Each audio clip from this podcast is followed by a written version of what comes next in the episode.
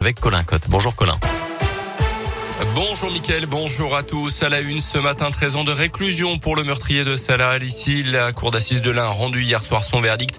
Le suspect numéro 1 qui risquait jusqu'à 30 ans de réclusion a été accusé d'avoir tué ce jeune homme d'une trentaine d'années avant d'enterrer son corps dans une maison squattée dans le budget à Argis. C'était en août 2018. D'après le progrès, le président de la cour d'assises a notamment expliqué le verdict par le contexte, le crime ayant été commis selon lui dans une situation que n'avait pas anticipé l'accusé.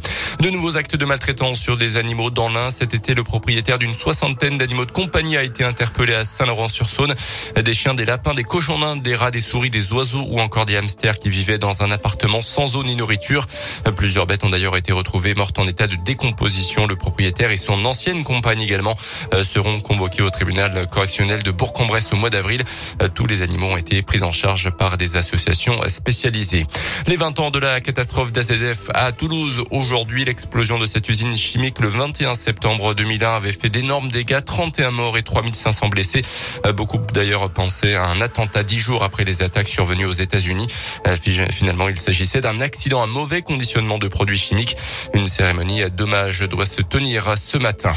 Plus légèrement du basket et cette fois c'est une défaite pour la Gelborg. Les Burgiens jouaient sur le parquet de la chorale de Rouen hier soir en match de préparation avant le début du championnat. Euh, score final 85-71 samedi après-midi. La jeu retrouvera les Rouennais à Equinox pour un ultime match amical avant le début du championnat. Ça sera à Pau le 2 octobre.